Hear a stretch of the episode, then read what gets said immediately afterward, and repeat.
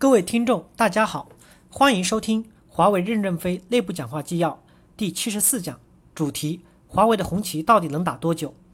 向中国电信调研团的汇报，以及在联通总部与处以上干部座谈会上的发言。接上文，第四条，精神：爱祖国、爱人民、爱事业和爱生活是我们凝聚力的源泉。责任意识、创新意识、敬业精神与团结合作精神是我们企业文化的精髓。实事求是是我们行为的准则。一，君子取之以道，小人趋之以利。以物质利益为基准，是建立不起一个很强大的队伍的。也是不能长久的，必须使员工的目标远大化，使员工感知与他的奋斗与祖国的前途、民族命运是连接在一起的。在华为公司，物质文明和精神文明是并存的。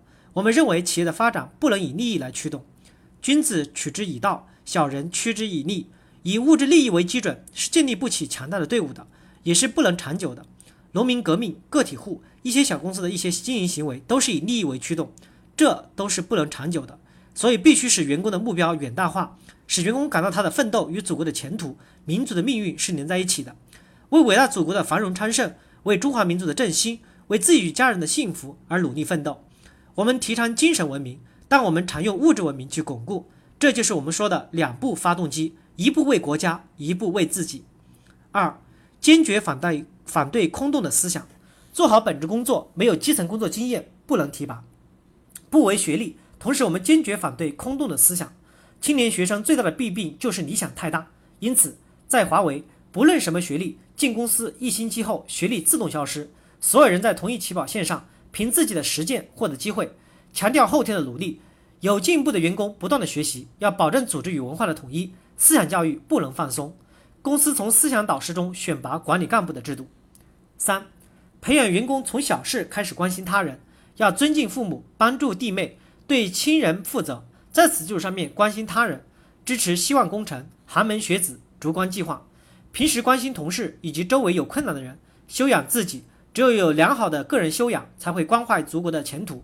培养员工从小事关心他人，关心自己的亲人，帮助我们的亲人就是帮助我们的国家。只有有良好的个人修养，才会关怀祖国的前途。一个人连父母家庭都不爱的人，爱天下未泯，缺乏真实感。什么时候你是个中国人呢？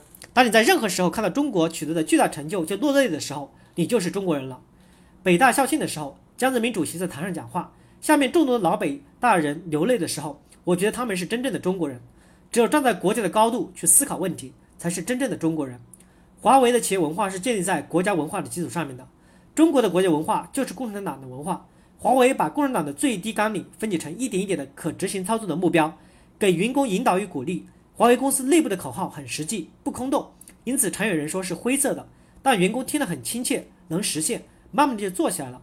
当把这些灰色的口号叠加在一起，就会发现它与国家的精神目标是完全一致的。比如各尽所能，按劳分配，怎么使员工各尽所能呢？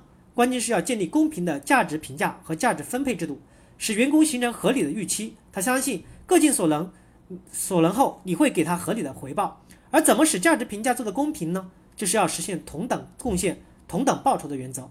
不管你是博士也好，硕士也好，学士也好，只要做出了同样的贡献，公司就给你同等的报酬。这样就把大家的积极性都调动起来了。